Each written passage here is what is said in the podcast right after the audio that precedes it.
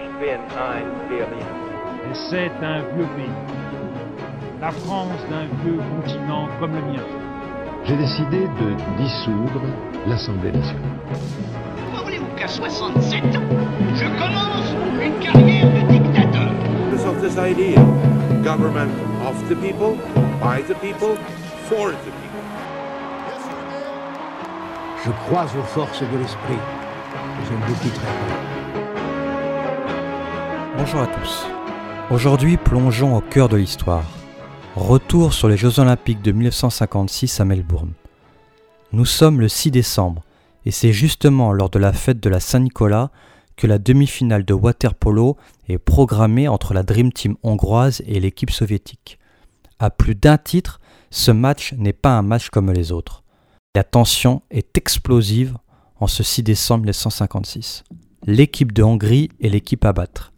Elle a déjà remporté trois médailles d'or dans cette discipline et ils sont les tenants du titre, tandis que l'URSS est quant à elle l'équipe un peu surprise de ce tournoi. Ce match, très connu, va être le prolongement naturel de l'insurrection hongroise qui s'est déroulée quelques semaines seulement auparavant. Cet événement sportif est passé à la postérité sous le titre Le bain de sang de Melbourne. Si je vous dis Boros, Morkovitz, Genei, Kanissa, Zador, vous allez être perplexe, voire même inquiet sur ma santé mentale. Et pourtant, tous les noms que je viens de citer ont une cohérence. Ce sont les noms de famille de la grande équipe de Hongrie au water-polo. Ces noms ne vous disent rien, vous êtes des Français alors. Parce que le water-polo est un sport très très important, je dirais même un sport national dans l'Europe de l'Est, au même titre que le hockey sur glace. Les fans de water-polo et les Hongrois connaissent surtout Zador. Zador, c'est celui qui va incarner la souffrance des insurgés de Budapest. Il va devenir le symbole des victimes de l'oppression soviétique. Mais n'allons pas trop vite. Contextualisons un peu notre propos. Lors de cette douzième Olympiade, qui se déroule à Melbourne, il est difficile de penser au sport. Le contexte géopolitique est particulièrement lourd avec la crise du canal de Suez et l'insurrection de Budapest qui a commencé le 23 octobre et qui s'est terminée dans un bain de sang le 10 novembre suite à l'intervention des chars de l'armée rouge. Il faut bien se rendre compte qu'à l'époque, le monde entier a vécu suspendu à cet événement et de multiples pays décident de boycotter les Jeux olympiques comme l'Égypte, l'Irak, l'Iran, les Pays-Bas, la Suisse et même l'Espagne de Franco. Lors de la cérémonie d'ouverture des Jeux olympiques, l'équipe de Hongrie est ovationnée par tout le stade. En effet, l'opinion publique internationale et les spectateurs australiens ont pris fait et cause pour la Hongrie en raison de leur héroïque résistance à Budapest trois semaines auparavant. Les manifestants hongrois espéraient voir leur pays se libérer de l'emprise soviétique en se retirant du pacte de Varsovie mais cela était impensable pour le nouveau chef du Kremlin en la personne de Nikita Khrouchtchev, l'homme aux trois H. Les ouvriers et les étudiants hongrois ont été emprisonnés, torturés, voire même massacrés par l'armée rouge. La délégation soviétique va quant à elle défiler dans le stade dans un silence de cathédrale. La répression de cette révolution populaire et nationale a causé la mort de pas moins de 25 000 personnes. Les poloïstes hongrois avaient été déplacés au début de l'insurrection en Tchécoslovaquie pour être tenus à l'écart. Et c'est seulement à leur arrivée aux antipodes que les joueurs hongrois apprennent ce qui s'est réellement passé dans leur pays après leur départ. Dans le village olympique, la délégation hongroise a remplacé le drapeau communiste hongrois par le drapeau de la Hongrie libre. La tension est palpable entre l'URSS et la Hongrie. La compétition sportive commence sans encombre pour la Hongrie qui remporte brillamment tous ses matchs. Après leur quart de finale, ils apprennent qu'ils vont devoir affronter l'URSS. Les deux meilleures équipes du tournoi vont s'affronter en demi-finale. Les médias occidentaux s'emballent et promettent une revanche hongroise sur l'occupant soviétique. Ce duel fratricide fait déjà beaucoup de remous dans la piscine olympique. Près de 8000 supporters se sont massés dans les tribunes prévues pour 6000.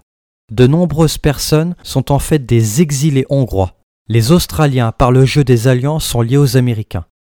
Et dès le début des hostilités, la foule a ostensiblement encouragé les Hongrois et sifflé copieusement leurs adversaires chaque fois qu'ils récupéraient le ballon. Ce ne sont pas tant les joueurs, mais plutôt les spectateurs et les observateurs, ainsi que les médias, qui considéraient cette confrontation intense comme une revanche prise sur une révolution avortée. Tout de même, peu de gens auraient pu deviner que la violence allait atteindre la piscine olympique en Australie. Écoutez-moi les garçons. Les Soviets ont gagné leur match.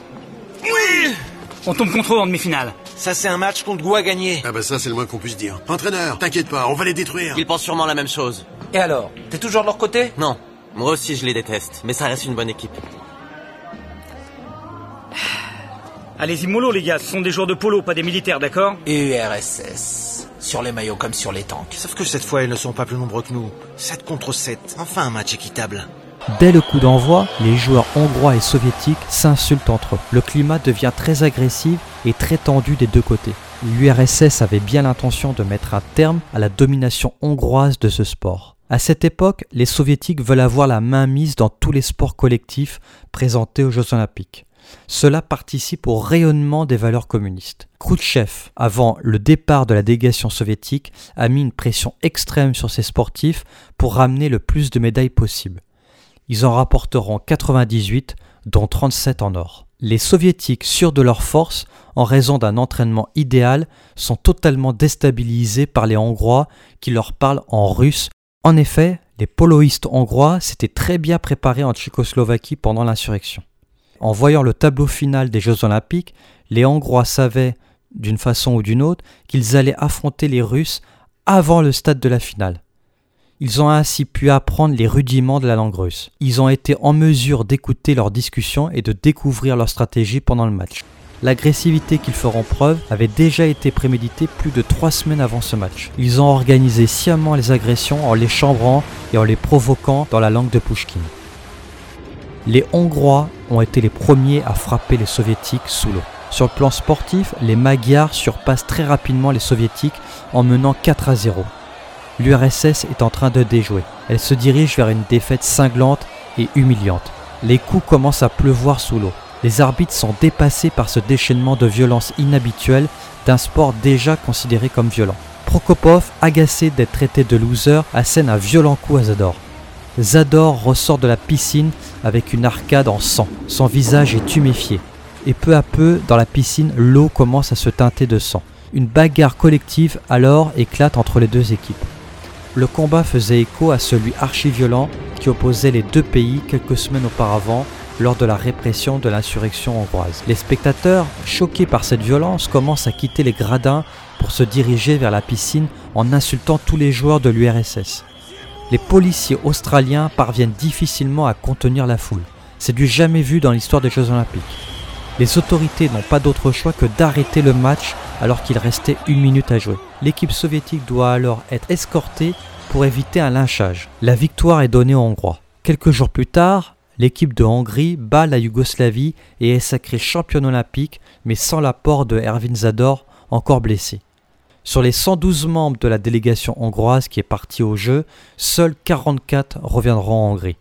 Les 68 autres membres craignent pour leur vie car ils ont été menacés ouvertement de représailles par le gouvernement pro-soviétique hongrois.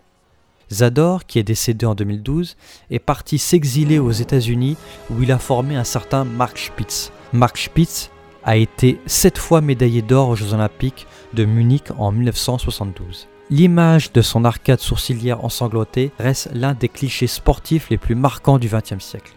La presse mondiale s'est emparée de cette photographie pour montrer la souffrance du peuple hongrois contre leurs occupants. Elle fait rapidement le tour de la presse occidentale. Cet épisode qui s'est déroulé dans une piscine où l'on a l'habitude d'échanger des coups water polo va devenir un événement historique pour l'Occident. Dans le bloc communiste, c'est tout le contraire. Le silence est total sur cet événement. La presse communiste hongroise communique uniquement sur la médaille d'or acquise en finale face à la Yougoslavie. Cet événement reste dans la postérité comme le premier moment de fierté du peuple hongrois après leur terrible répression.